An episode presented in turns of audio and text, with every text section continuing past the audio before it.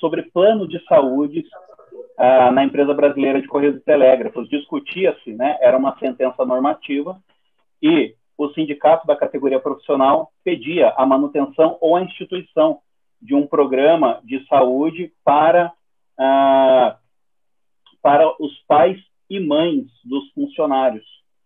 E como o pedido era de manutenção também, uh, se identificou, lógico, que havia já tratamentos em andamento. E essa cláusula foi indeferida lá, e eu não pesquisei a motivação desse indeferimento, tá? mas foi indeferida. Então, na, no novo pacto coletivo lá, na, perdão, na sentença normativa, né, que inauguraria aí as relações novas para o próximo período, não haveria. E o que me chamou a atenção é o tão falado aí processo estrutural. Né? Quem já estava nessa vibe aí do MPT, pelo menos no último ano, era uma das apostas, cair o processo estrutural, Marcelo Freire, né, estava na banca, ele fala muito disso. Então, o que me chama a atenção é o artigo 21 da LINDB, né? Deixa eu admitir que tem gente entrando, beleza? E eu acho que eu vou mutar de novo, porque está vazando alguma coisinha aí, eu não sei de onde. Vou desativar rapidinho. Muito bem. Então, é, para mim ficou nítido se tratar de um processo estrutural.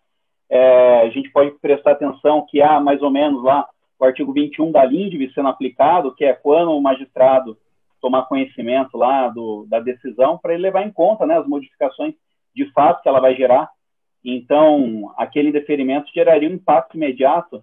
Então, é, houve uma espécie de um, é, uma modulação nessa decisão e aí, para os, ah, para os casos já de tratamento em andamento, o TFT garantiu a continuidade, embora para o novo período não mais houvesse, né, não haveria mais essa previsão da, do plano de saúde para pais e mães, mas os que já estavam em tratamento estava assegurado.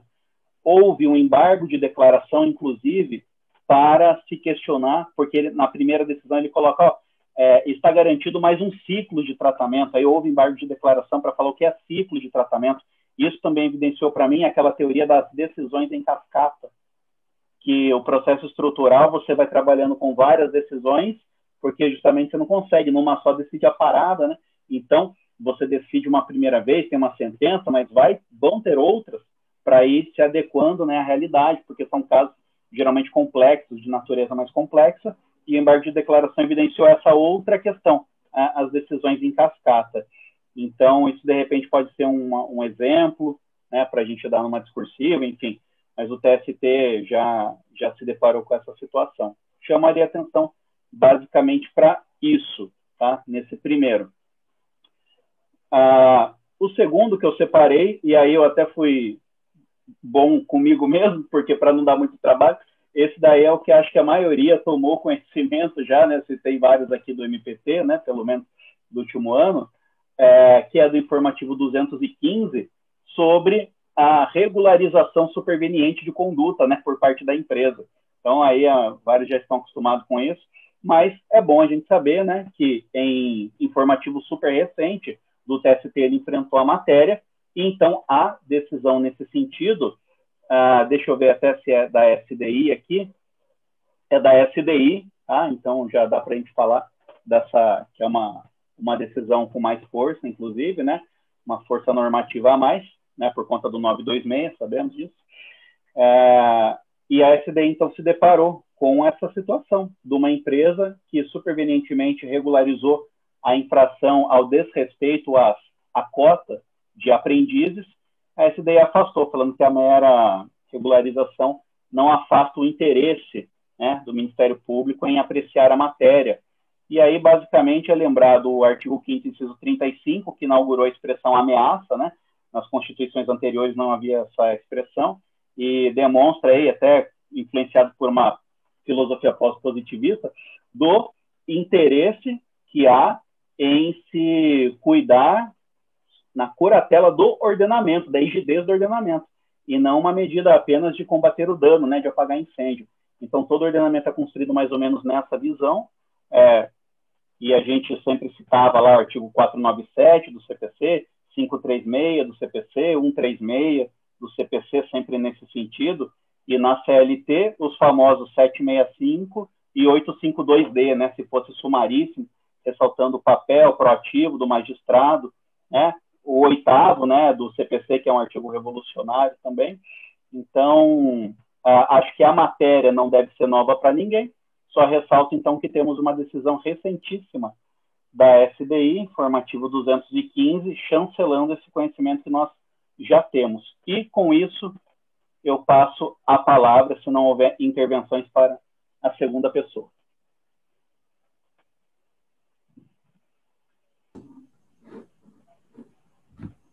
Boa noite.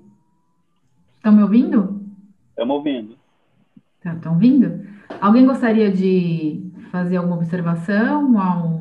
Eu quero fazer uma observação antes. É, eu não entendi muito bem só, não sei se eu não peguei a, o contexto das decisões, tá, do processo estrutural e tudo mais, mas como que eles, o TST teria utilizado a, as decisões cascatas é. para fundamentar a decisão deles? Não, é, na verdade, a questão da decisão em cascata não é mencionada, né? Isso daí foi uma tá, análise que eu mesmo fiz, porque uhum. é, é uma questão fática mais ou menos complexa.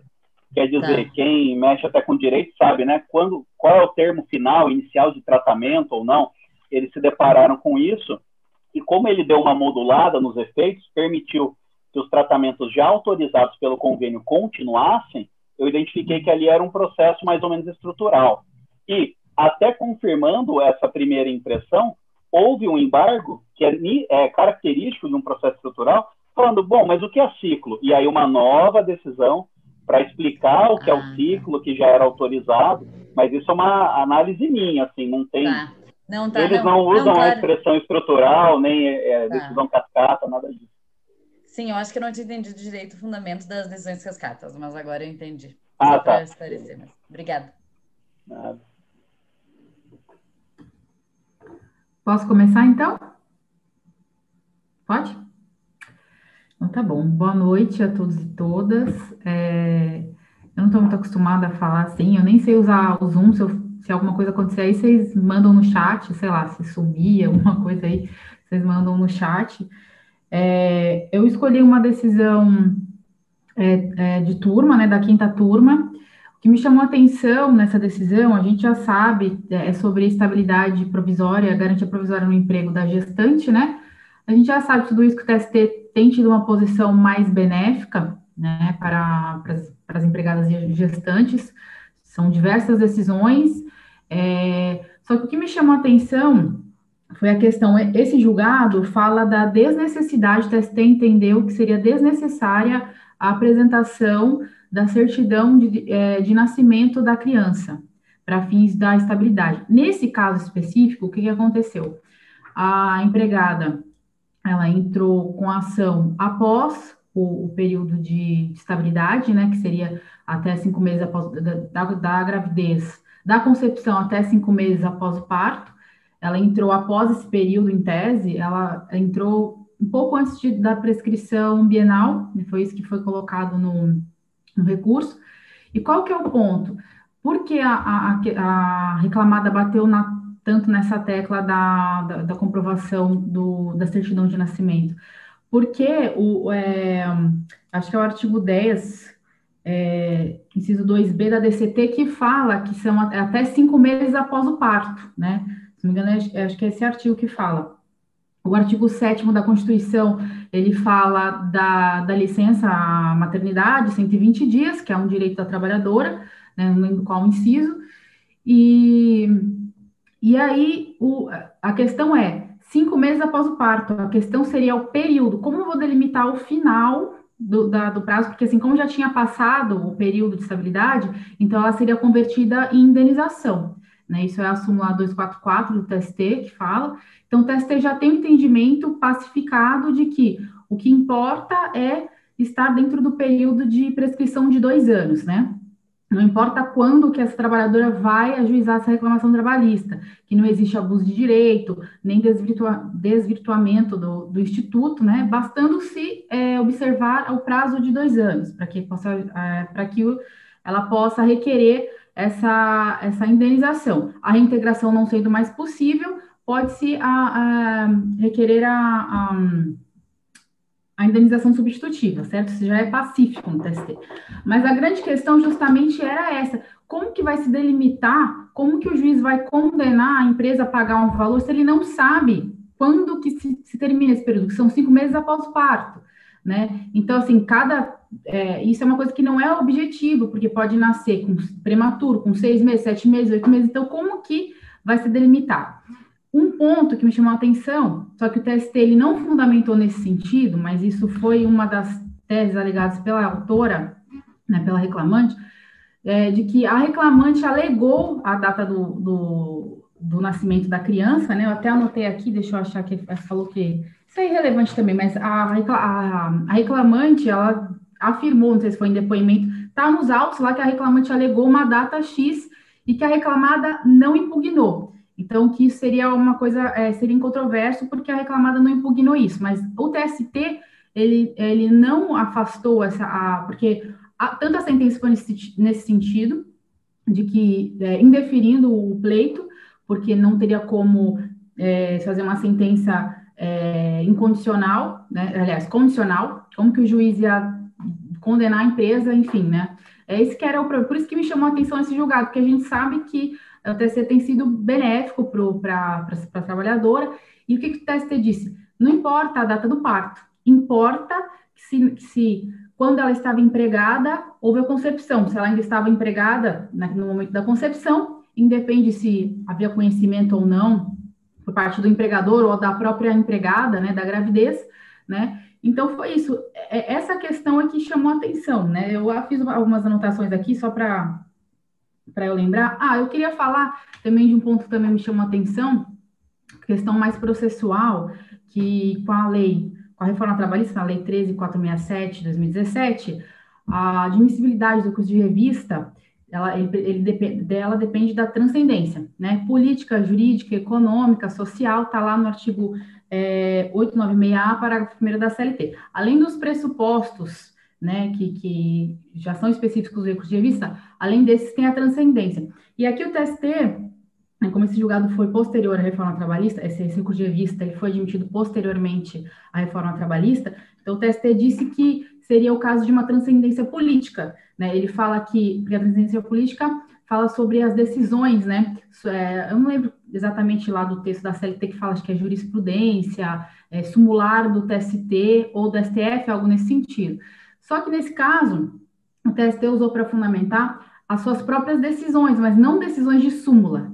Algumas decisões é, turmárias, né, que eu atestei aqui, porque, na verdade, é, teve algumas decisões nesse sentido, exatamente nesse sentido da desnecessidade de, de da certidão de, da apresentação da certidão de nascimento. Só que a gente fica com essa dúvida, porque como que vai se delimitar, né? Então, assim, o TST, ele não entrou nessa questão, então, como, é, só, só o TST só condenou a empresa a pagar a indenização substitutiva. Mas, assim, uma outra questão que também que eu, que eu pontuo, que também me chamou a atenção, é que naquela questão do aborto, né? Quando há o aborto espontâneo, é o artigo 395 da CLT, ele diz que a empregada tem direito só a duas, a um repouso remunerado de duas semanas, que é o artigo 395, né, da, da CLT. E aí você fica naquela questão, é, foi, é, não dava para saber se ela, será que ela abortou, será que essa criança realmente nasceu, será que foi de seis meses, sete meses, oito meses, então como que você vai, essa que é a grande questão, porque também tem, tem uma instrução normativa do, do INSS que entende que, é assim, não existe um, um, um, algo uníssono, né, sobre isso, porque é questão de ciência também, né, a partir de qual momento, de quantas semanas é considerado é, somente um feto, já é considerado que o bebê, ao nascer, ele vai ter vida, ele pode ter vida fora do útero, né? Então, o, o, não, não existe um entendimento unânime, inclusive as turmas do TST estão divergindo sobre isso, alguns entendem que a partir da 21ª semana, mesmo que nascesse a criança sem vida, seria considerado um parto, é, e que antes disso seria aborto, então seria aí seria aplicado o artigo 395, né? E não a garantia da estabilidade, a garantia do artigo 12b da DCT. Então, essas são as questões. O INSS tem um, um, uma instrução normativa que fala que é considerado parto a partir da 23 semana, de, então, ou seja, sexto mês de gestação, mais ou menos.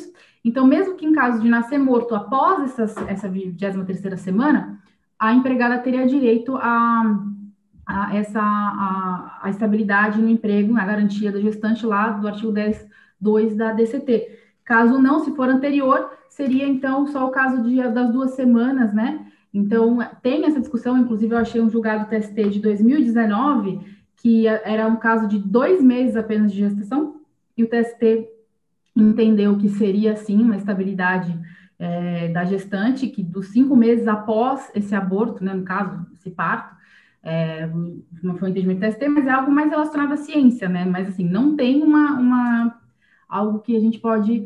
O que eu posso entender desse caso é que o TST sempre tem sido... É, tem entendimentos mais benéficos à gestante, mesmo nesse caso de não apresentação. Teve alguns casos que eu vi também, que foi até citado nesse julgado, é, de que a, a quando a, a, empregada ela entra, ingressa com a ação estando grávida, aí tudo bem, ela não precisa, claro, é, demonstrar a, a, certidão de nascimento, apresentar a certidão de nascimento, que ela entrou com a ação grávida, por mais que depois tenha transitado em julgado e tal, ela já tenha tido a, o filho, né, já tenha nascido, aí sim, lá em liquidação, você vai apresentar para se delimitar o prazo do período estabilitário, porque às vezes entrou com a ação grávida teria direito à reintegração em tese, mas depois, no final de recursos e tudo, já, não, já transcorreu o prazo, e aí só resta a indenização substitutiva. Então, aí, nesse caso, como que vai delimitar? Aí tem, sim, um, uma decisão aqui que eu anotei, que, é, que seria, poderia ser em liquidação. Então, seria uma saída. Nesse caso específico, o TST não fala nada. Ele só condena, né, e a, a, a, empregador a pagar a estabilidade, o período estabilitário, indenização substitutiva, mas não dá um prazo. Então, provavelmente, eu acho que na fase de liquidação vai ser apresentada essa certidão de nascimento, né? Mas ficou um pouco complicada essa decisão do TST. Eu achei um pouco complicado, acho que o juiz poderia dar prazo, então, para se apresentar, enfim. Eu nem vi aqui que, que os colegas estão falando aqui, não sei se tem alguma pergunta. É, mas eu vou, eu vou ver aqui, eu anotei um monte de coisa, acabei nem sei se eu falei tudo que eu tinha aqui para falar. A questão da transcendência, né, primeiro é um, é um, é um pressuposto é, de admissibilidade do recurso de revista, então o TST colocou como uma transcendência política, e o que eu achei interessante é que é, é um ele, lá o TST diz que é um rol, claro que uma decisão turmária, quinta turma, que é um rol exemplificativo, que as hipóteses de transcendência não é um rol taxativo.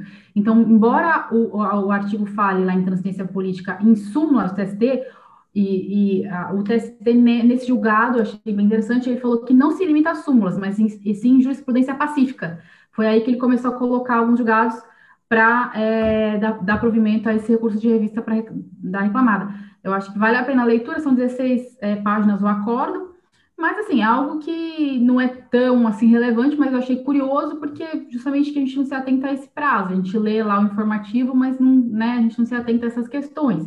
Não sei se fala, teria mais alguma coisa, não sei se já passou o tempo. Não sei quanto tempo eu tô falando.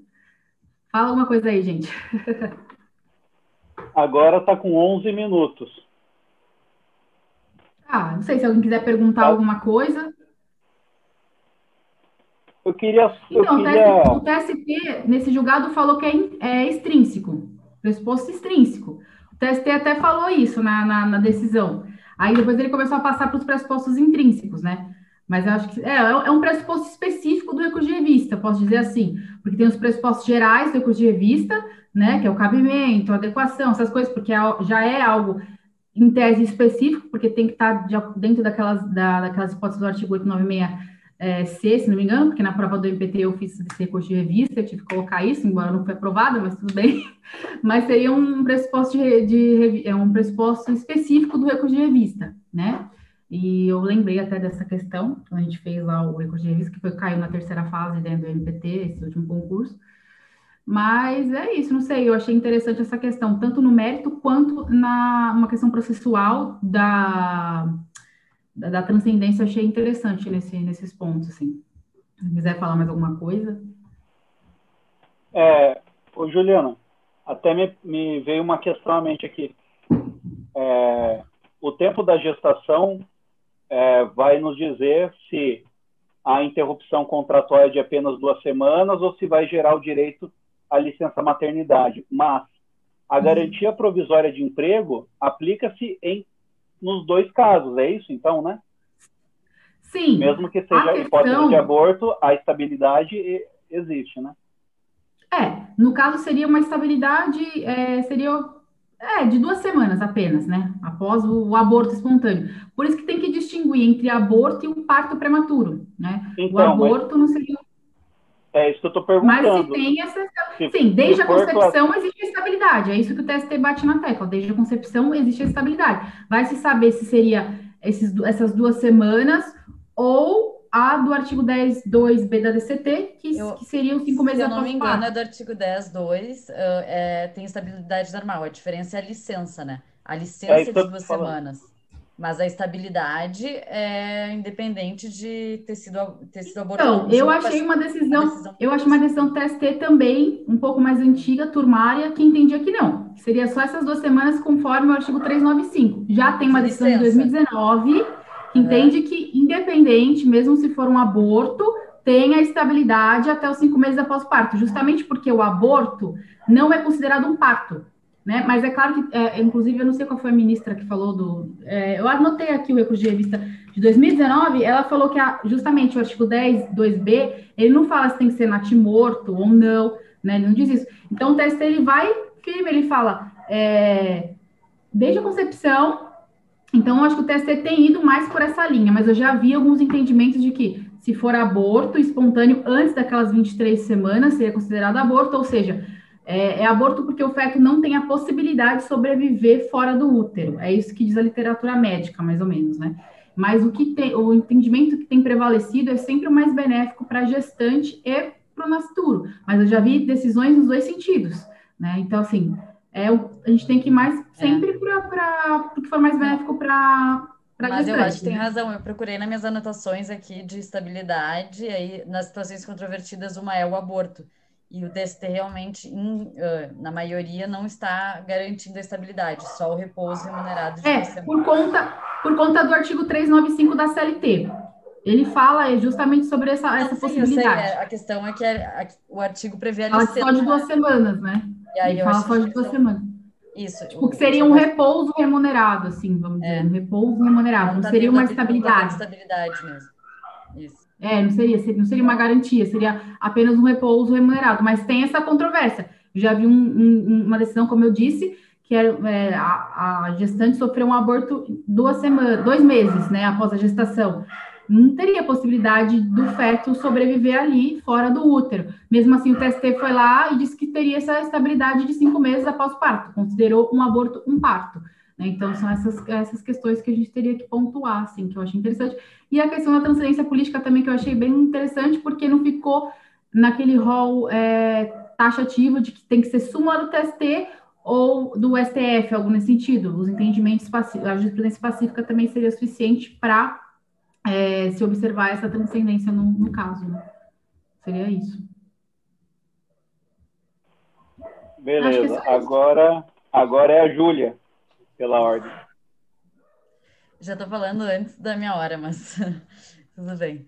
É, eu selecionei um julgado, escolhi um julgado do informativo 216, que é da SDC, sobre um dissídio de coletivo de greve e o caso é mais ou menos o seguinte: duas empresas ajuizaram o dissídio coletivo contra o sindicato profissional e, inclusive, com um pedido liminar e tudo mais para declarar a abusividade. Só que cinco dias depois, uh, as empresas e o sindicato firmaram em audiência perante o MPT, uma mediação, um acordo com, ajustando assim algumas alguns benefícios para os trabalhadores e colocando o fim na, na greve. E realmente foi dado fim à greve. Passado isso, uma das empresas uh, peticionou, uma petição simples, pelo que eu entendi, peticionou que fosse ainda reconhecida a abusividade da greve, apesar da, do acordo. E o parecer do MPT é no sentido da abusividade da greve, só que eu não consegui ter acesso ao parecer do MPT. Mas, enfim, independente disso, a questão é que nem chegou, nem chegou a ser analisada a abusividade da greve, porque o TST, a STC, entendeu que o acordo perante o MPT entre as partes seria suficiente para afastar o interesse, ou seja, não, não teria interesse de agir da empresa em declarar abusividade, uma vez que ela já tinha feito um acordo, e nesse acordo, deixa eu até ler exatamente, no acordo ficou ajustada a desistência do dissídio coletivo após a comprovação da legalidade do movimento. No caso, na própria mediação ficou acordado que, olha, não, o, foi o, a greve teria sido legal, e a partir disso o TST, bom, então agora que vocês fizeram um acordo e no acordo ficou ajustada a desistência do dissídio, tem, eu vou, eu vou julgar a ação extinta por perda de, por falta de interesse de agir, com base no 485, inciso 2. É, acho que é isso. E o que eu achei interessante do julgado foi que em nenhum momento, na verdade, foi mencionado a, a boa-fé dos contratantes coletivos, que eu acho que é basicamente esse o princípio que norteia a decisão, porque, bom, se eles já foram lá e fizeram um acordo, é uma questão de boa-fé, agora não ajuizar a ação. E achei importante também a validade da mediação perante o MPT, que tudo bem, a gente já sabe que existe realmente a legitimidade do MPT para atuar como mediador em conflitos coletivos, mas eu achei que uh, essa decisão, assim, deu bastante convicção, reforçou isso, inclusive perante o parecer do MPT pedindo a declaração da, da abusividade. E hum, acho que o que eu mais, mais, além disso que eu consegui notar, foi que a diferença para um caso individual, que, né, que em geral, num caso individual, o mero acordo, acho que inclusive perante o MPT não seria suficiente para afastar a jurisdição do caso, assim pelo menos a lei reconhece na, na quitação extrajudicial que ela precisa ser homologada judicialmente, né, com a reforma. Mas é basicamente isso, assim, é mais salientar. Achei que puxou um pouco para o MPT para reforçar essa atuação dele como mediador e o princípio da boa-fé dos contratantes coletivos. Não sei se alguém tem mais alguma consideração. E não sei quem é o próximo, então É o Santo. É, o próximo agora é o Santo. Isso. Boa noite, pessoal. É, foi alguma dúvida do, do jogado anterior? Eu fazer uma pergunta para o colega.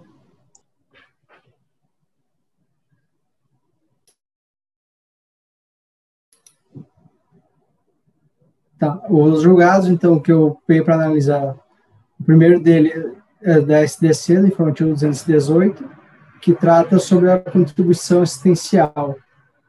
É, nesse julgado, o, SDC, numa sentença normativa, determinou a possibilidade de desconto da contribuição assistencial da folha de pagamento. É, foi manejado recurso extraordinário, chegou no STF, que mandou voltar o processo para o TST adequar a jurisprudência é, que veda o desconto da contribuição assistencial dos trabalhadores não sindicalizados. Porque o TST, ao decidir na sentença normativa, adotou a última acordo coletivo da categoria, que tinha essa cláusula de desconto dos não, não associados. É, é, o TST reformou então a decisão de normativa, fixando que não poderia ter a cobrança dos não associados com contribuição assistencial e também que teria que ter autorização expressa conforme a reforma trabalhista. A outra decisão também trata da contribuição assistencial, que é do informativo 216. É, essa decisão trata especificamente quanto à legitimidade passiva de uma eventual contribuição descontada ilegalmente da folha de pagamento do empregado. Nessa decisão, o TST definiu que o empregador possui destinário passiva para sofrer ação de regresso para devolução dos valores descontados. É, eu acho que a importância da decisão uma eventual prova de sentença ou algo desse tipo. É, quanto à contribuição assistencial, possibilidade de, de firmar em acordo coletivo desconto, o, o, o MPT é contrário a essa, esse sentido da justiça do TST. Inclusive, tem uma orientação técnica, uma nota técnica da Conalis nesse sentido, em que eles, estipulam que ter, estaria dentro da liberdade sindical de negociação a possibilidade de estabelecer uma contribuição assistencial para o custeio do sindicato, ainda mais tendo em vista a, que a reforma trabalhista retirou a, a, a exigência compulsória da contribuição sindical, de forma que acabou afetando os sindicatos é, de forma abrupta. É, acho que seria isso.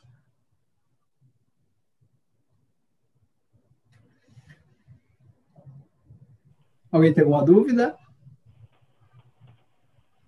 Não, mas eu, eu achei interessante, Santo. Então, a atual posição do TST é no sentido que o empregador tem legitimidade passiva, então, para devolver isso daí. Para devolver. Já vi várias sentenças, né, é, excluindo a condenação justamente baseado nisso aí. Eu, é, e é uma jurisprudência, eu já tinha visto isso há uns anos atrás, eu já tinha nas minhas anotações que é, já era o, o, entendimento do TST, então ele só manteve o entendimento. E até, é até estranho, porque na verdade o empregador faz o desconto, mas repassa o valor, né? Repassa. É, Pensando, ele, esse é em qual? Esse é no 216? Qual é? é 216. Né? Deixa eu ver aqui um pouquinho. Esse é 216, quanto à legitimidade passiva. O 218 é, é, é uma edição turmária. O 216. Ah, tá. É. é. Essa questão do empregador ter legitimidade passiva, eu acho que é algo que esteja, mas eu já entendi assim, antes da reforma trabalhista, quando tinha aqueles descontos, né? Descontos dos não filiados, sem ser aquela, sem ser o, a, o imposto sindical, né? Aqueles outros descontos. Esse mesmo desconto de contribuição assistencial confederativa não sei se era tinha um presidente normativo que falava algo assim, o próprio TST já entendia que não poderia. Aí veio toda essa questão de que, por conta da extinção da compulsoriedade, agora o, o sindicato poderia colocar outros, outras contribuições e tal, mas o, o, STF já foi pacífico de que não pode, né? Isso daí nenhuma, nenhum tipo, nem sentença normativa. Eu digo porque na prática eu já peguei um caso assim, que eu sou, eu sou advogada, e a empresa onde eu, eu sou né, eu trabalho, eu sou advogado seletista, a empresa tem mais de 500 funcionários. E o sindicato, aconteceu justamente isso, uma sentença normativa, e o sindicato queria que a gente descontasse, eu falei, não, não, não vamos, não vamos descontar de quem não for filiado, vamos seguir a lei mesmo.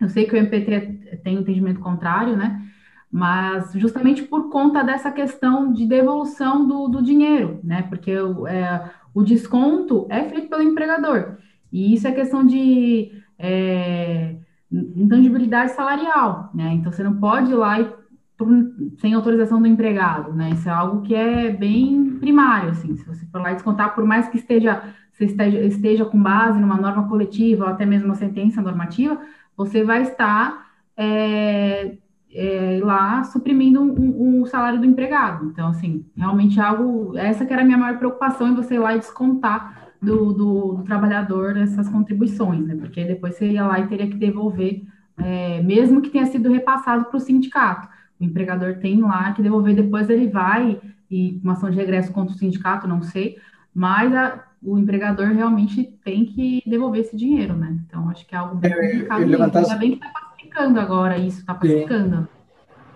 É, eu ia falar dessa questão dessa questão da possibilidade de. Da autorização coletiva, né? Porque estavam entendendo que não poderia. É, tudo bem, é, a reforma trabalhista tirou a compulsoriedade, mas não permite essa autorização coletiva da categoria em assembleia, era algo que o MPT estava batendo nessa tecla, e o próprio STF já tinha falado que não, que não. A própria lei fala que é a autorização individual do trabalhador, né? Isso seria até um objeto ilícito de uma norma coletiva, está lá no 611B né, que fala lá, é desconto salarial sem autorização do trabalhador, né, que não pode prever com norma coletiva qualquer tipo de, de desconto, né.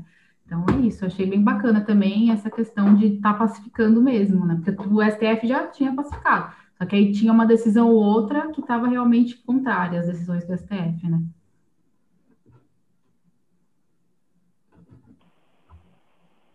Beleza. Dessa questão, quanto à possibilidade daí da empresa foi condenada a devolver os valores cobrados do sindicato, né? Posteriormente. É, uma ação de regresso, algo assim, né? O prejuízo que teve. Sim. Beleza. O Santo vai complementar ainda mais alguma coisinha? Não, seria isso mesmo. Tá. Então a próxima é a nossa colega Maíse.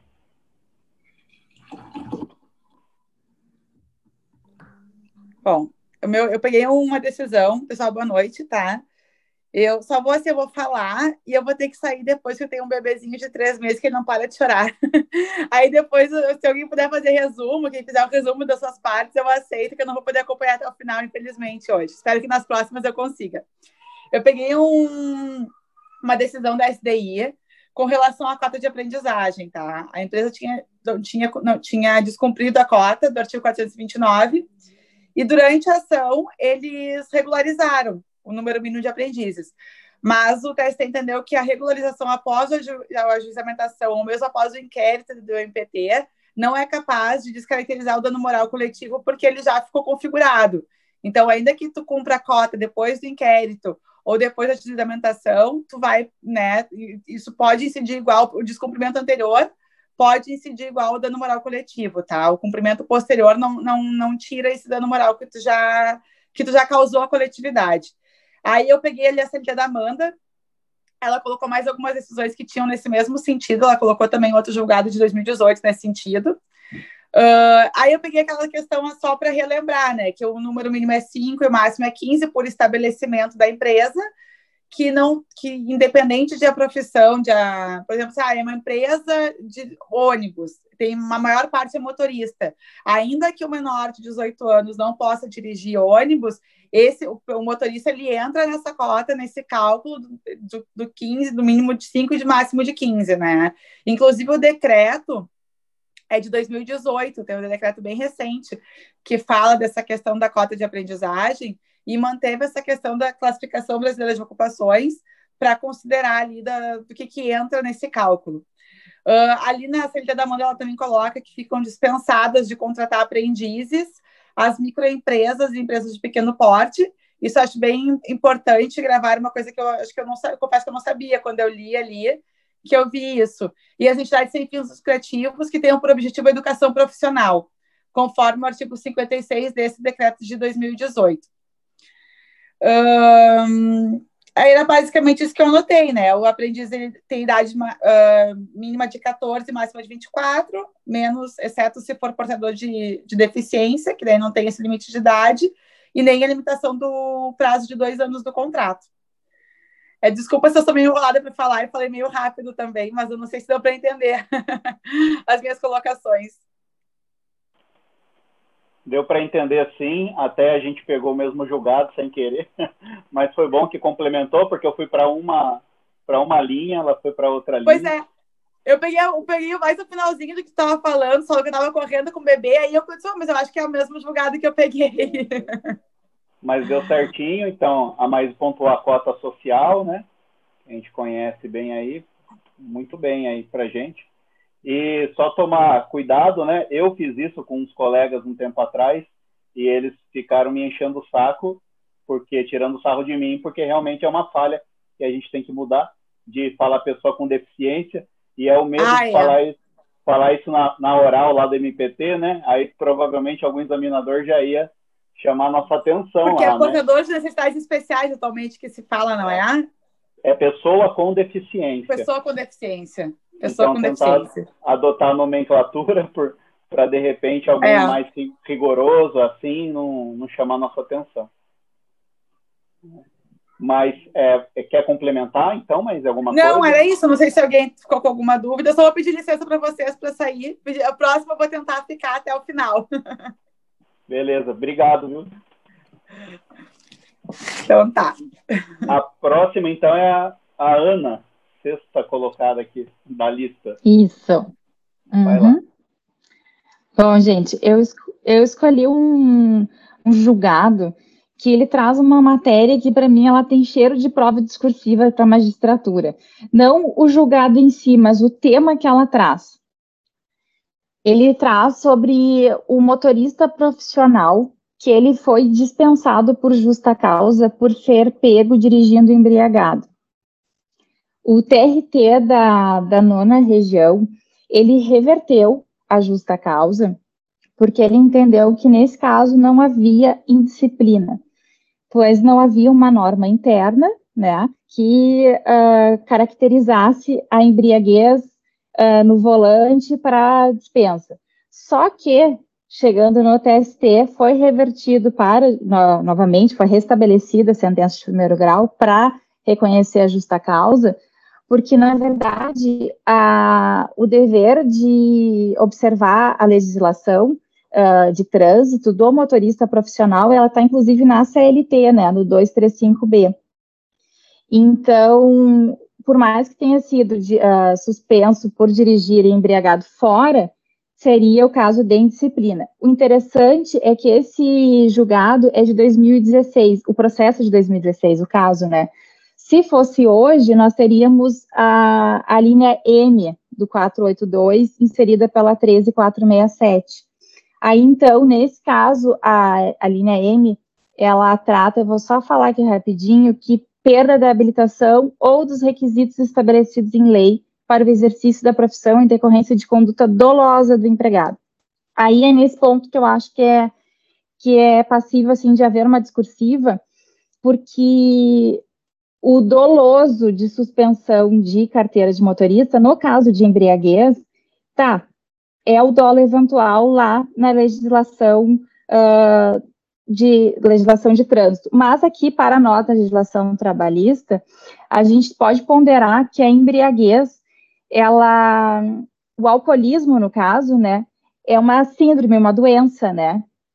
Então, no caso concreto, teria-se que averiguar, saindo do julgado e entrando assim, né, dando uma viajada, né, uh, se esse, esse alcoolismo é de doença ou se ele saiu de uma festa e foi uma, uma embriaguez eventual, né? Então, sendo uma doença, daria para não caracterizar a linha M, né?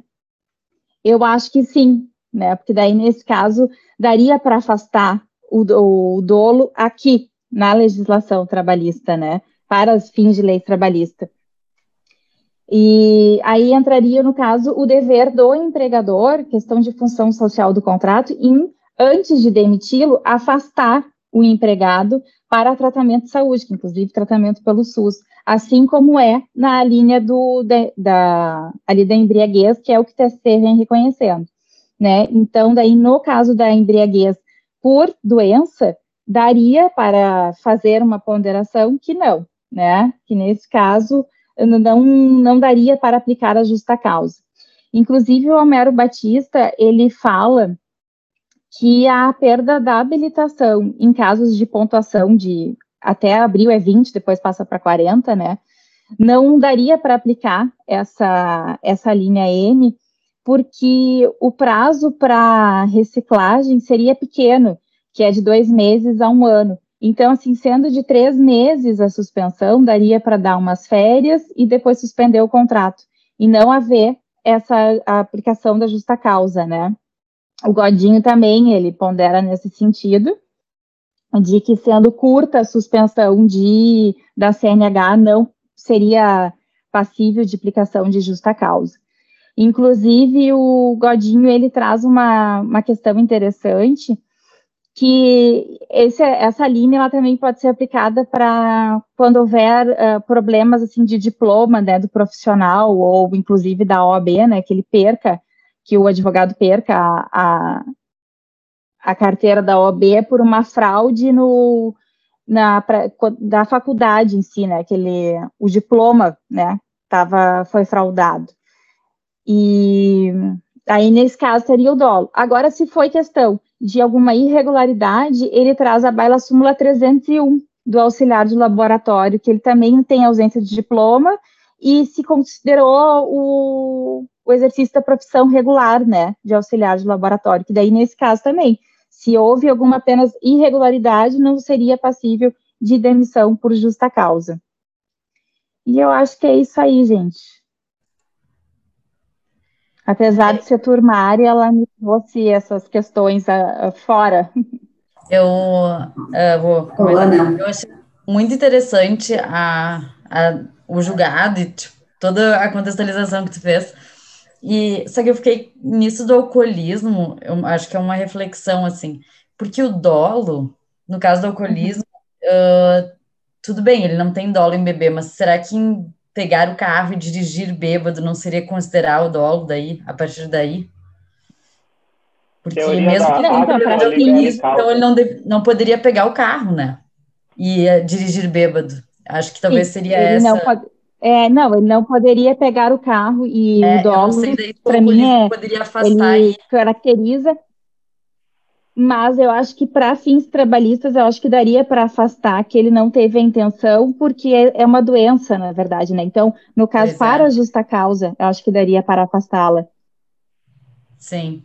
É, mas a dúvida é justamente. E tratar como doença e o dever Sim. social do empregador de, ao invés de demiti-lo, colocá-lo para tratamento, assim como Sim. é no caso da, é, não, da embriaguez. Claro que é o fato de ser um motorista profissional. Uhum. Sim, eu acho possível, só fiquei pensando nisso, mas eu acho que o alcoolismo, ele, é, ele é, uh, uhum. abrangeria isso de daqui a pouco tu está dirigindo, tu dirigir sem, sem intenção e porque está muito bêbado mesmo, acho que pode ser. É.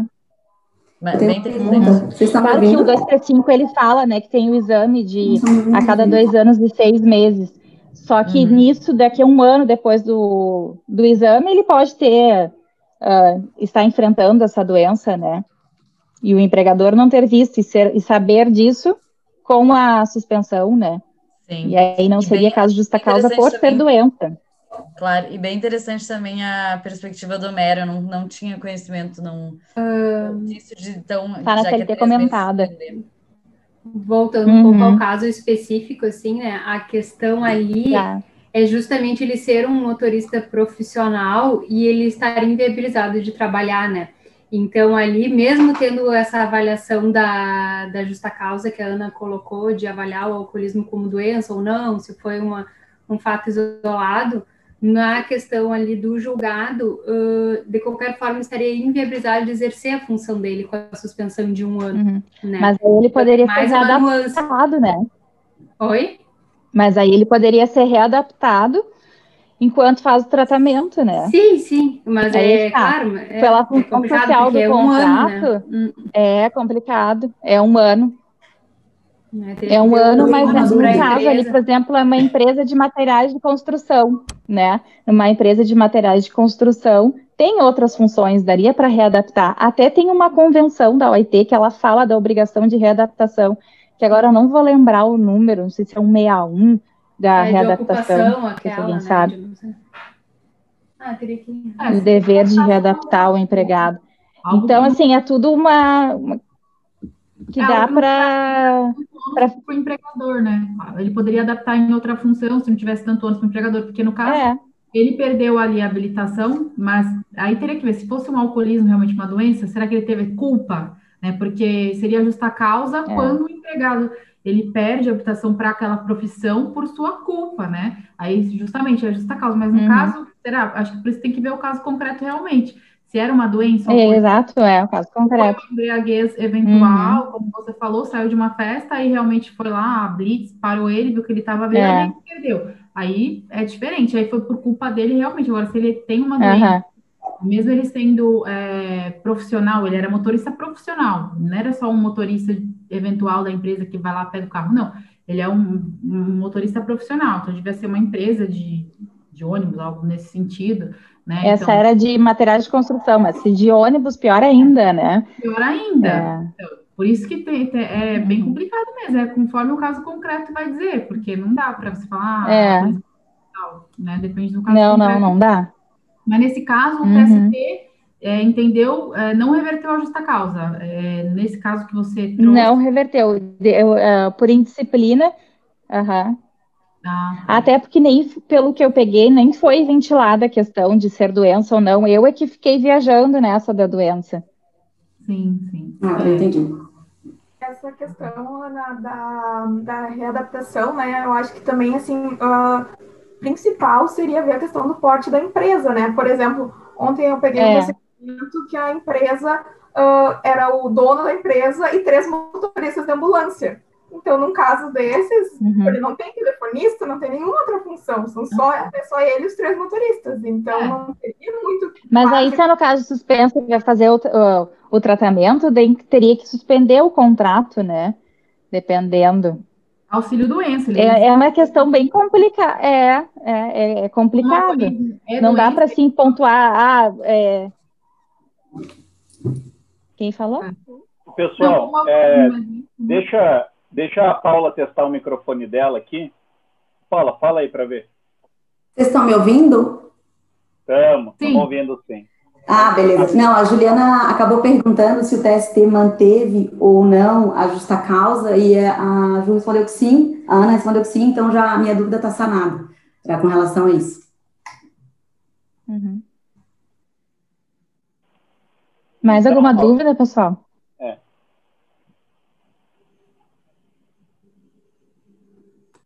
Saulo travou para mim. Opa, voltei? Uhum. Tá me ouvindo? Então, maravilha. É, realmente, tem coisas que é interessante, daria muito pano para manga, né? É culpa consciente, é dolo eventual, é dolo indireto. É. É, o alcoolismo no direito penal ocupa um papel muito interessante. Às vezes ele qualifica a conduta, às vezes ele isenta de culpabilidade. É, tem a teoria da axio libera em causa. Então, realmente, é só o caso concreto, né? Para guiar a interpretação. É o caso nossa. concreto. É. Mas legal. Não dá é, para bater o martelo. é, de jeito nenhum. Então, tá. Agora seria a Carol. Próximo. Euzinha. Pessoal, assim, ó, eu fiz uma abordagem bem diferente de você. Diferente não, mas, né? Uh, porque foi assim, ó, como eu vi que iam ter poucas pessoas para fazer essa análise de julgados, eu avancei um pouco, peguei, como eu já estava lendo sobre greve, e catei todos de greve do ano para a gente encerrar o assunto e eu poder liberar para vocês o material que eu já tinha. E aí, de repente, vocês dão uma lida e já vão ficar, vai ficar um embaixo do outro, tá? Uh, eu desde já já peço desculpa pela minha voz, porque eu estou em fase de recuperação do Covid e eu tô meio, eu perco um pouco a voz, o fôlego, então não sei nem se eu vou ir até o fim na, na fala, mas por isso que eu me preocupei com uma coisa mais escrita para a gente conseguir já, já pincelar tudo sobre greve. Um, porque cai muito em primeira fase, eh, tanto em forma de informativo quanto de lei seca, enfim, e até em discursivas quando, né, desses pontos mais polêmicos. Tá. Eu achei cinco só julgados em 2020. Um era o que a, a Júlia falou, que era mais ligado a dissídio coletivo e processo de trabalho, ali, da falta de interesse de agir, do, do acordo que eles fizeram extrajudicial ali, né? Então, assim, ó, o meu primeiro caso ali de greve, que foi o ponto inicial que eu peguei, uh, foi o do informativo 215, tá? E é, uma, é, um, é, uma, é um tópico bem legal, assim, uma abordagem bem legal, porque deve acontecer bastante isso, que é, assim, a SDC não considerou uh, uma manifestação como greve, mas sim um mero protesto, uma manifestação isolada, tá? Aí, o que, que, que eu separei aqui nesse julgado? Justamente os fundamentos, os argumentos principais que eles usaram para definir como um mero protesto e não uma greve. Eu coloquei em forma de palavra-chave Uh, e até se vocês quiserem anotar ou alguma coisa assim, esse é o, é o informativo 215 e é o primeiro caso ali que a gente tem, tá? Não é o segundo. Bom, mas enfim. Que, quais foram os argumentos? Pequeno grupo de trabalhadores, uh, foi um evento espontâneo, imprevisto, e eles tinham reivindicações bem pontuais deles ali. Uma curta duração, no aqui nos autos eles botaram cerca de 30 minutos, e ausência de repercussão significativa, de impacto, ou seja, um mero protesto. Então, dá para ver assim que eles afastaram a, a incidência de, é, de, de, greve mesmo, usando justamente essa, o foco na inexpressividade do movimento, tá? Esse foi o, o primeiro informativo sobre greve que a gente teve bem no início de 2020. Entender, é, fui clara, assim, sem nenhum acho que dá bem para assimilar, né? Os pontos é, foi um julgado facinho, assim, mas bem fácil de cair em prova, ou até numa, numa discursiva, né, para puxar para fazer a pessoa falar das características de como incidiria uma greve, tá? O segundo seria o que a Júlia falou. O terceiro é o informativo 220, tá? Esse aqui. Tá? Esse aqui tratava de uma greve em atividade não essencial, mas que foi deflagrada no, na vigência de um, de um, um instrumento normativo, tá? Uh, os trabalhadores se insurgiram porque estava tendo inadimplemento do estavam uh, sendo pagos com atraso salários, não tinham pago uma parcela 13 terceiro, uh, entregas de EPI e tudo mais. E aí eles deflagraram a, a greve. O que, que a SDC entendeu? Que era legítima essa manifestação durante o instrumento normativo, porque o empregador ele descumpriu tanto obrigações contratuais obrigatórias quanto legais uh, imperativas, assim. Então, uh, essa situação permite a mitigação, a flexibilidade dos requisitos legais exigidos para deflagração de uma greve.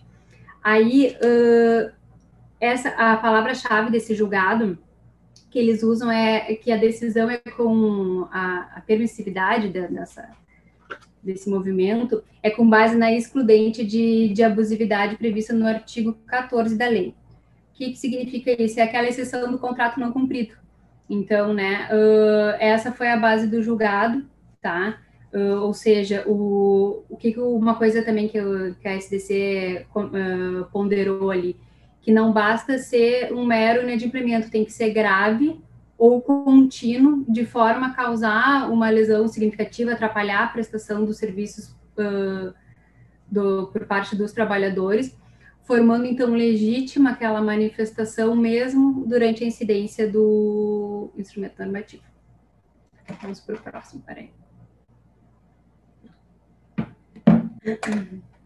Tá.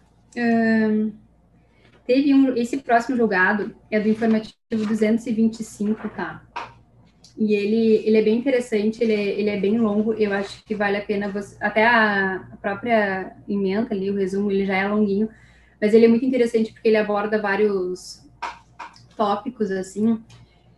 Uh, porque foi assim, ó, o, a SDC, por maioria, e nem todos os pontos eles foram unânimes, alguns foram por, por maioria, ele considerou não abusiva uh, uma greve deflagrada pelos empregados do, dos Correios, mesmo eles descumprindo os requisitos uh, legais, inclusive da, da liminar da relatora. A relatora já tinha feito uma liminar exigindo que eles uh, botassem ali 70% do pessoal em atividade, permitisse que os colegas entrassem para trabalhar, e eles descumpriram e mesmo assim o, a SDC considerou por maioria uh, não abusiva a greve pelos seguintes argumentos. Aí eu vou falar rapidinho, assim, só dando uma elencada, uh, só para vocês terem uma ideia. Deixa eu ver eu já tô. Uma porque o principal ponto foi porque o, o empregador, os correios no caso, se negaram a criar uma solução, né, a, a fazer uma, um acordo, e porque ele só manteve nove cláusulas, ele aceitou manter nove cláusulas das 79 que, os, que, os, que eles possuíam nos seus instrumentos anteriores e que vinham de uma construção histórica importantíssima da categoria. Então, foi um, uma, uma rasteira, uma puxada de tapete de pre, uh, prerrogativas ali sociais que já foram construídas com anos né, da, dessa categoria e então o TST entendeu como não abusiva, mesmo eles descumprindo liminares, uh, descumprindo os requisitos legais. Aí como é que eles foram no meio desse julgado tem assim, ó. Depois, até vocês deem uma lida, eu botei no, no, no documento ali, na própria, aqui no informativo tem, eles citam essas 20 cláusulas que o, que o porque a SDC na decisão ali já manteve, uh, puxou 20 cláusulas que eles consideravam sociais, Aí eu vou mostrar aqui para vocês como é que eles botaram aqui, ó. Vou por ordem, então, tá? Uh, a sessão, uh, por maioria, decidiu que teria 50% de compensação uh, dos dias parados e os outros 50% descontado, com base já no entendimento quando são paralisações longas, de longas dura duração, tá?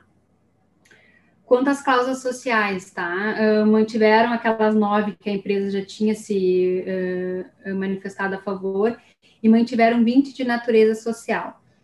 Uh, qual foi o fundamento do. E, e, e, o TST foi, foi bem claro, assim, tentou, a STC no caso, né, pisar em ovos, porque ela falou que não implicava um ônus financeiro para a empresa, tá? no caso dos Correios, era uma garantia de especial interesse para os trabalhadores e dos sindicatos, estavam observando o poder normativo restrito aos limites constitucionais e legais, preservando as normas convencionais já pré-existentes e a vedação de ultratividade das normas trazidas pela reforma trabalhista. Então, eles já decidiram observando esses ditames, tá? Deram multa ali para o pessoal voltar a trabalhar, multa alta para o sindicato de 100 mil reais, multa diária, se eles não voltassem. E aqui eu, em todos os julgados aqui eu separei palavras-chave, né? Nesse caso aqui, o, o pontos uh, forte decisão é recusa patronal da negociação, redução drástica de vantagens da categoria, uh, enfim, tá? Não vou me alongar muito aqui para a gente ir passando uh, para o próximo para vocês verem que o, esses assuntos de greve eles são tão recorrentes nas provas, né? E a gente olhando de uma vez só, às vezes é mais fácil depois pegar e ler só o de greve na corrida, porque a gente assimila com uma facilidade um pouco maior, né? Então, eu acho até que para os próximos encontros, de repente, a gente poderia tentar um, cada um uh, catar assim, temas mais parecidos para a gente conseguir fechar a ideia, porque de repente teve um, uma decisão de um, sentido no início do ano e no final do ano já começa a vir aquela onda um pouco diferente, né? Enfim, vamos para o último, tá? Uh, onde estou? Quem sou eu? Tá. Informativo 230, uh, decisão turmária, ah, esse aqui é bem legal também. Esse aqui envolve conduta antissindical. Uh, o, a, terceira, a terceira turma do TST entendeu que o, o pagamento de uma bonificação expressiva para trabalhadores, imagina, para trabalhadores que não aderiram à greve, é, uma, é, é constitui uma prática antissindical. Então, na decisão, eles uh, não só deram dano material para o reclamante, porque com aquele valor, a mesma bonificação que foi atrelada aos, aos que não aos que não participaram da greve, como também deu dano moral por ofensa a, aos direitos da personalidade. Aí o julgado é bem bonito, assim, porque, e é bem também discursivo, assim, porque ele ele busca ali os argumentos esses que tem, tem de convenção, tem de uh, conduta discriminatória, tem quebra de isonomia, tem aqui, deixa eu dar uma olhada aqui para vocês, num, uh, Estado democrático, uh, representação da autonomia privada coletiva, liberdade e autonomia sindicais, então eles citam esses termos bem, é bem legal, é um julgado bem, bem bom de ler, assim, tá? Uh, só para finalizar, então, eu, eu tinha um monte de coisas sobre greve e eu já vinha compilando, assim, na época do, da, agora da prova do MPT, eu fui juntando, juntando, e a princípio está tudo atualizado. Aí o que, que eu fiz? Eu comecei, eu colei os cinco informativos de greve do ano de 2020, e embaixo joguei tudo que eu tinha de greve. Eu só não foquei, e, e até de certa forma porque eu não tive tempo, uh, mas também porque exigiu uma atenção maior, na questão de dissídio coletivo em si, porque daí tem todas as regrinhas de dissídio, tem uma questão mais processual envolvida e tal.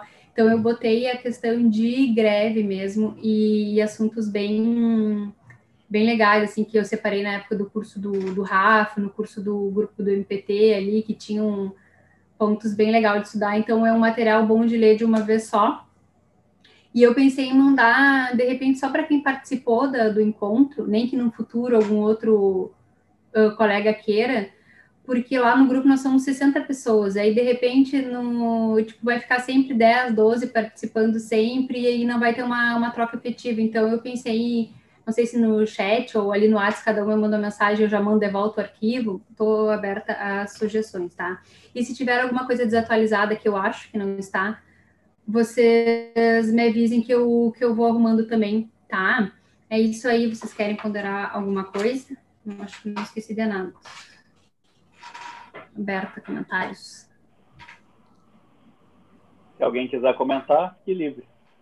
Eu queria é, perguntar, não sei se a colega chegou a ver isso, eu fiquei com uma dúvida, assim, fiquei pensando, né? Essa questão do primeiro julgado que você citou, sobre a diferença entre greve e um mero protesto, né? Uhum.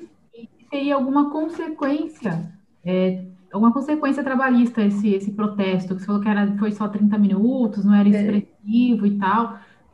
Uhum, eu já vou te dizer aqui. que, Tinha, se teve alguma consequência. Peraí, foi considerado paralisação, uma suspensão do contrato um, ou não. Uhum. Algo nesse sentido, eu fiquei só curiosa para ver qual seria a consequência jurídica desse, desse protesto, né? Olha, eu só tô, eu quero te mostrar uma coisa aqui, ó. Um... Não, eu, eu, vou abrir ele aqui, depois eu volto e vou botar ele no, no chat, porque isso é importante também a gente dar uma olhada. Nesse caso aqui, era uma concessionária de transporte público em Manaus, tá? E aí eu vou ler ali para nós e vou botar já junto, porque de fato eu não vi aqui, né? Porque teria que ver se eles conseguiram, se queriam alguma abusividade, se queriam, né? É, Exatamente. Breve, o é abusivo ou não, né? Essa questão Sim. do protesto, nunca tinha pensado por esse lado, assim é, só um mero protesto e quais seriam as consequências. Mas depois eu vou até dar uma pesquisada também. Porque... Era, é, era, um RO aqui e não tinha. É, eu vou dar uma olhada aqui enquanto os outros pessoal, o pessoal termina ali, e aí eu já jogo ali para nós. Tá bom. Beleza. Beleza. É, parece que aplicaram o princípio da insignificância nesse caso, né? Não houve um ataque aí do, do, não houve uma força normativa dos fatos aí já, e fizeram essa classificação, mero protesto. Uhum. Então a próxima é a Paula agora.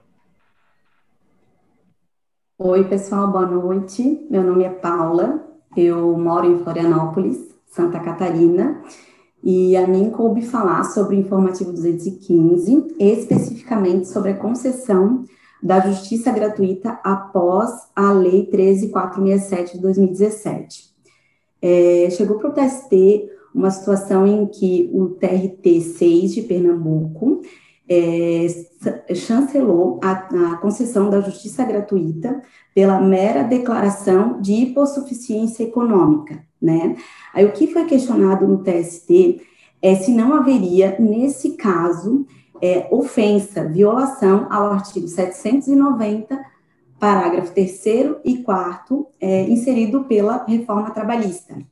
O parágrafo 3 menciona que, a partir da reforma, para se conceder a justiça gratuita, seria necessário que a parte, pessoa natural, fizesse prova da hipossuficiência econômica. Esse é o parágrafo 3 do artigo 790. O que, que o TST entendeu em razão disso? Era uma demanda entre o Banco do Brasil e o funcionário do banco, em que o banco possuía, sim, uma vultosa quantia recebida de remuneração. O TST entendeu que, embora não houvesse, é, embora o empregado recebesse um valor é, vultoso, a declaração dele de hipossuficiência econômica é suficiente para deferir o benefício da justiça gratuita. Ou seja, o parágrafo terceiro, a comprovação exigida no parágrafo terceiro pode ser suprida mediante a declaração de miserabilidade da parte.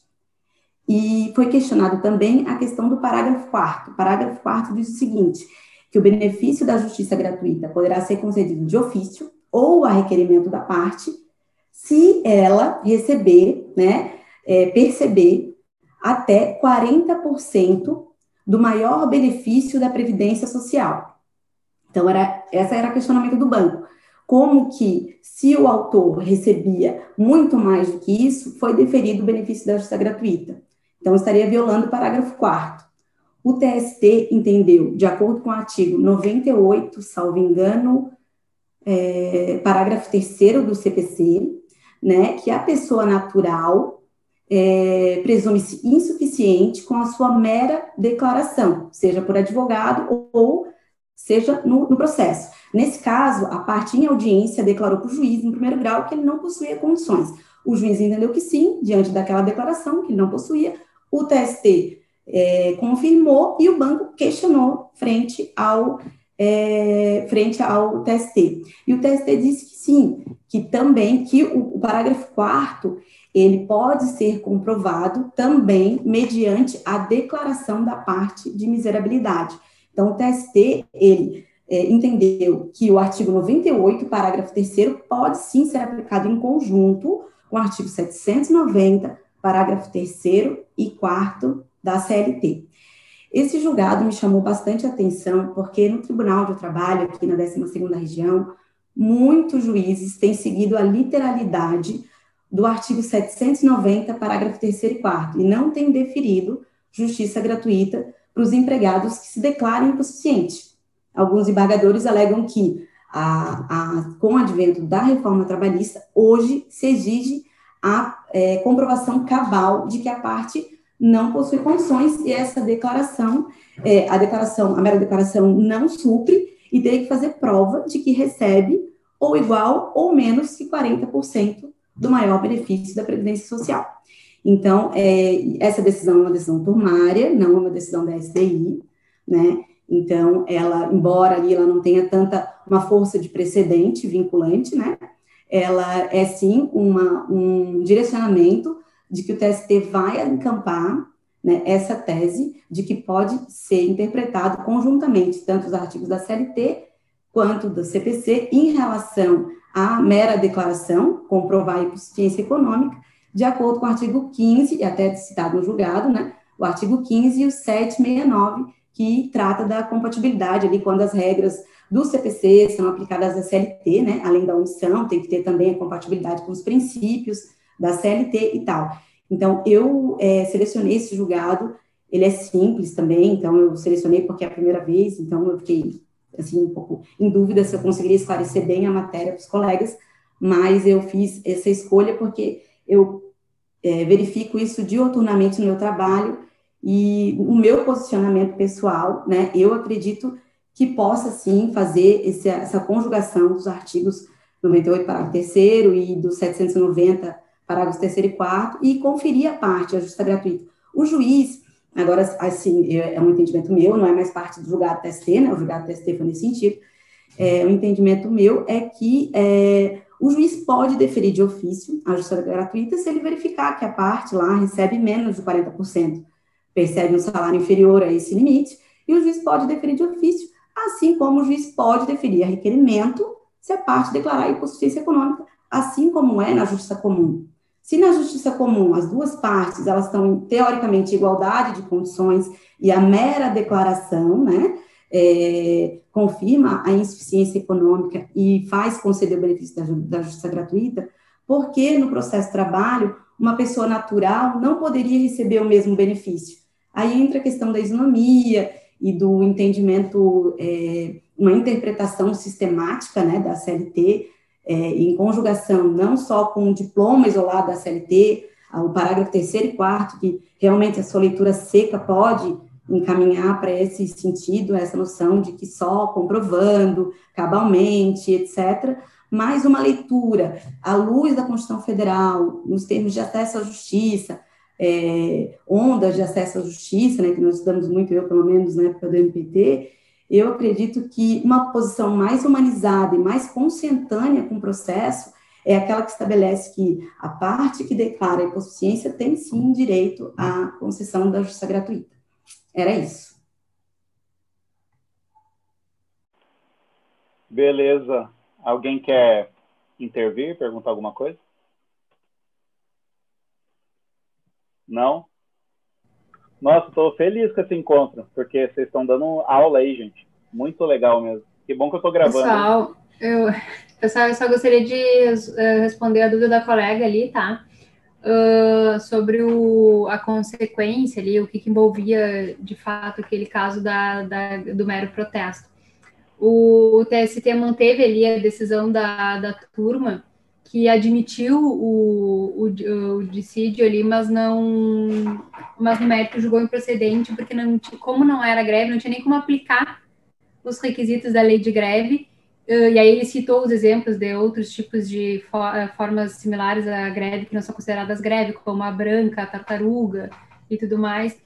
Então não tinha nem como se discutir a abusividade da greve. E uma questão aqui já, né, que é o nosso meio também do MPT, o MPT, em parecer, uh, votou pela, uh, pela uh, emitiu parecer pela falhou a, porque o sindicato nem participou da, do, da paralisação, não teve assembleia, não teve, então ele também entendeu pelo não se aplicar a, a lei de greve, não se tratar de greve.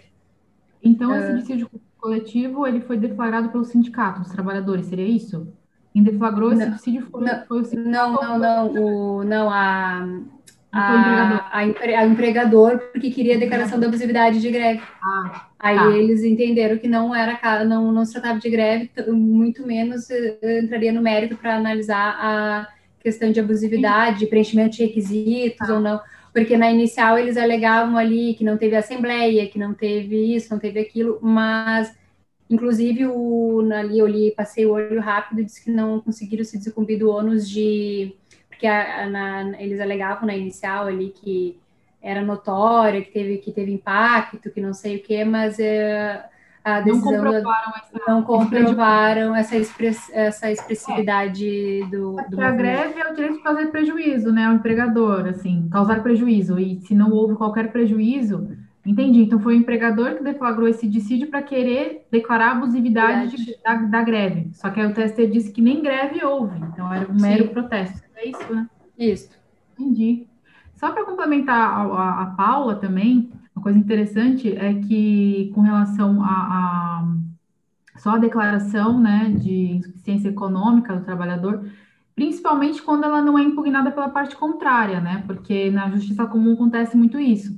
A, a, o, o, autor faz essa declaração e aí o juiz é, abre para a parte contrária, ou então eu já vi na justiça comum, um caso prático também, de um juiz que não quis saber de declaração, mandou juntar imposto de renda e tal, é, declaração de imposto de renda, então assim, é um pouco complicado, mas principalmente quando não há uma impugnação da parte contrária. Aí, ainda com mais razão, acho que o juiz não tem que indeferir se há uma declaração de, de insuficiência econômica, né, por parte do reclamante.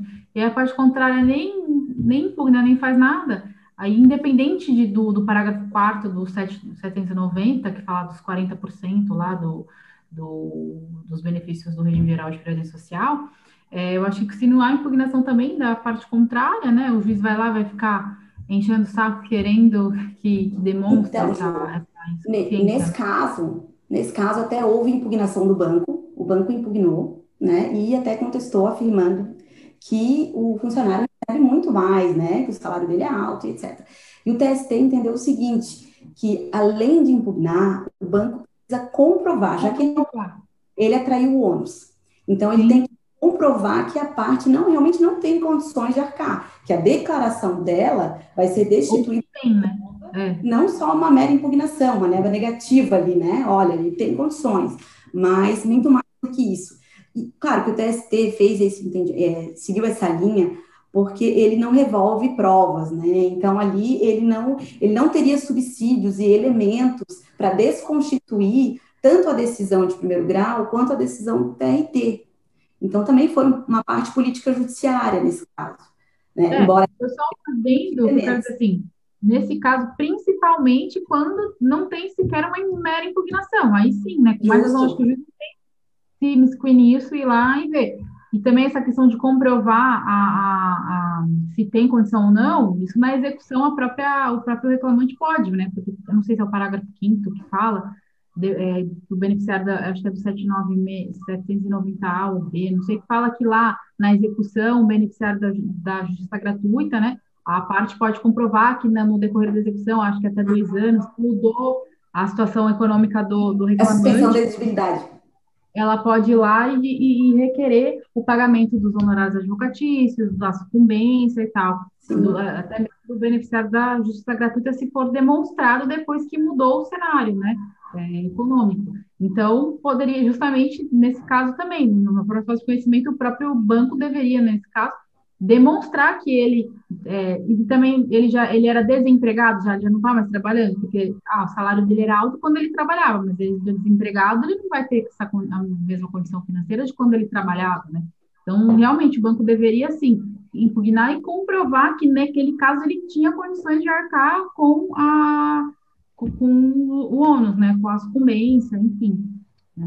É, então, eu acredito que esse julgado, ele, como é da segunda turma e do ministro José Roberto Freire Pimenta, é um juiz assim que decide mais nessa linha um pouco mais humanizada, é, ela tenha prevalecido, apesar de ter sido unânime, né? Não teve divergência ali. Mas se fosse a quarta turma, eu não fosse sei. A quarta, isso que eu ia falar. Se fosse a quarta. quarta aí poderia ser diferente, né? Realmente, isso que eu ia falar. É. Ainda bem que não foi a ministra Dora. Então, alguém quer e... pontuar mais alguém quer pontuar mais alguma coisa? Então eu vou passar para a colega Bruna fazer a exposição dela agora. Estão me escutando? Sim? Ok. É, o julgado que eu selecionei foi está dentro do informativo 217 e o questionamento é qual o momento processual em que surge a obrigatoriedade da parte contrária concordar com a desistência, porque até a contestação não tem essa obrigatoriedade. E após a contestação surge essa obrigatoriedade, aplicando supletivamente o artigo 485, parágrafo 4 do CPC. E aí, só para contextualizar o momento processual em que surge essa dúvida abre audiência, o juiz tenta conciliação, caso não tenha êxito, ele pode ler inicial ou pode, as partes podem dispensar e é aberto o prazo de 20 minutos para a defesa, logo depois a instrução, é, escuta as partes, logo depois escuta testemunhas, peritos, e depois razões finais, tenta novamente a conciliação. A questão é que na CLT tem essa questão de, do prazo de 20 minutos para apresentar a defesa, e na CLT está lá, que é logo após a tentativa de conciliação e a leitura ou não da inicial. E aí surge justamente esse questionamento, porque é, o caso que o TST julgou foi aberta a audiência, e quando foi aberta a audiência, como praxe processual, assim, já na prática já é aceitado, é, a empresa já tinha anexado aos autos a contestação. Então, ela alegou que a parte autora não podia desistir se ela não concordasse. E aí chegou no TST, e o TST entendeu que, mesmo a parte tendo juntado a contestação, o momento processual que surge a necessidade da parte concordar com a desistência é justamente após a, após a tentativa de conciliação. Como o processo tinha sido só, pre, é, as partes tinham sido pregoadas, tinham entrado, e nem a tentativa de conciliação tinha sido iniciada, então ele entendeu que não precisava da concordância da parte contrária. E o julgado do TST é da quinta turma, é uma decisão turmária, porém, é, eu achei interessante trazer, porque existe um julgado é, do informativo 230, que foi final desse ano, dezembro, que entende a mesma coisa. A desistência da ação pode se dar sem anuência da outra parte, até antes do próprio momento da apresentação da contestação, ainda que ela tenha sido julgada em momento anterior, desde que antes da tentativa de conciliação. Então, foi informativo em maio desse ano, e logo depois veio esse em dezembro, com o mesmo entendimento. E no julgado não tem isso, mas é uma interpretação que eu fiz, porque a reforma trabalhista acrescentou no artigo 857, né? E ele acrescentou o parágrafo único que ele fala que a apresentação da defesa é, eletrônica ela deve ser feita até a audiência. Então, assim, se ela diz que é até audiência, mas que o efeito é, é como se o momento processual para ser apresentada é até audiência, mas os efeitos dela só passam a ocorrer após a tentativa de conciliação. E trazendo assim esse aspecto processual e o momento adequado para fazer esses atos dentro do rito trabalhista, eu trouxe só mais um julgado, que é o informativo 217, em que se discute é, o, o, seguinte cenário. Chegou na, na audiência, a parte apresentou defesa, após a oitiva de algumas testemunhas, ela tinha esquecido de anexar um documento e ela pediu para anexar. E o juiz indeferiu a prova, porque ele já, é como já tivesse passado o momento dele anexar, que seria junto com a defesa, e não caberia mais a juntada do documento. E essa decisão foi mantida pelo TRT, mas quando chegou no TST, ele entende que o artigo 845 é, 845 fala assim, vou ler para vocês. O reclamante e o reclamado comparecerão à audiência acompanhar suas testemunhas apresentando o, as provas que pretendem produzir nesta ocasião. Então, esta ocasião é todo, toda a audiência, do início até o final. Então, não é obrigatório que a parte apresente todos os documentos no momento que ela apresenta a defesa. Até finalizar a audiência, ela pode apresentar documento. Então, o TST reverteu a decisão, mandou voltar o processo, instruir novamente, dando essa possibilidade para as partes juntarem o documento até o final da audiência. Eu acho que é basicamente isso. Assim, eu peguei os julgados que analisam esse momento processual adequado e o, o TST faz essa análise para poder. Existem vários casos, pelo que eu vi, que, chega, que chegam ao TST, que não são analisados porque é exame de prova e de fatos, mas eles questionam muito isso. A prova que não é analisada porque foi em momento inoportuno, de acordo com o juiz, ou até a questão da desistência ou outros efeitos processuais, dependendo de acordo com o que o juiz entende que é estabelecido, já que a CLT ela é muito ela é muito pobre em relação a datas específicas, a prazos específicos e a todo um ritual processual que deve ser seguido pelo juiz. Acho que é isso. Muito, muito legal. Legal, pessoal. Alguém quer acrescentar alguma coisa? Não? Então, agora, para encerrar, porque a Renata não, não virá, né? A Emily, então, tem a palavra. Oi, gente. Boa noite. Vocês estão me ouvindo? Sim. Certinho. fiquei por último aqui, vocês estão cansados já, uhum. mas eu acabei selecionando um julgado só, então acredito que vai ser bem rápido. E se vocês tiverem alguma dúvida, depois eu abro também aqui para discussão. É, esse caso é do informativo 216 e eu achei interessante porque é de uma CP movida pelo MPT, então é, é bem a nossa cara de quem estava estudando até ontem para o MPT, né? E é uma CP em que trabalhadores é, haviam sido contratados de forma fraudulenta por intermediação de mão de obra é, por cooperativa. E aí, nesse caso, desde a primeira instância, é, havia sido reconhecido o dano moral coletivo, a obrigação solidária né, de indenizar, a imposição de que a cooperativa não mais fornecesse mão de obra a terceiros, só que é, havia um outro pedido pelo MPT que era de uma obrigação de não fazer para que as pessoas físicas fossem impedidas de criar ou, ou, enfim, participar de uma nova cooperativa que também tivesse por objeto é, essa, esse fornecimento ou essa intermediação de mão de obra. E aí esse pedido foi negado em primeiro grau e também foi negado em segundo grau. E aí, só então, no âmbito do, do TST, que por maioria de votos, o acórdão foi reformado para que é, se reconhecesse a possibilidade, sim, de uma tutela inibitória nesse caso.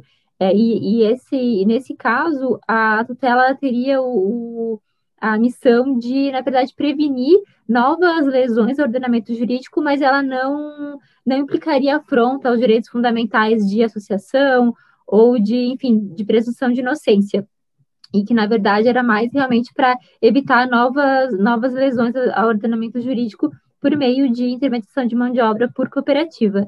E aí, nesse caso, é interessante porque a tutela inibitória também é bem, é bem a cara do MPT, e, e a gente chegou a trabalhar isso em algumas é, ACPs, de treino mesmo para o MPT para a terceira fase, né? E, e, e, na verdade, a tutela inibitória, ela traduz, né, é uma ordem de cessação do ilícito, então ela elimina a própria fonte da, da conduta lesiva. E isso vai muito ao encontro da terceira onda renovatória de de acesso à justiça, né? Que busca realmente a, a efetividade daquela, daquele processo. Então, seria basicamente isso. Não sei se vocês têm alguma pergunta.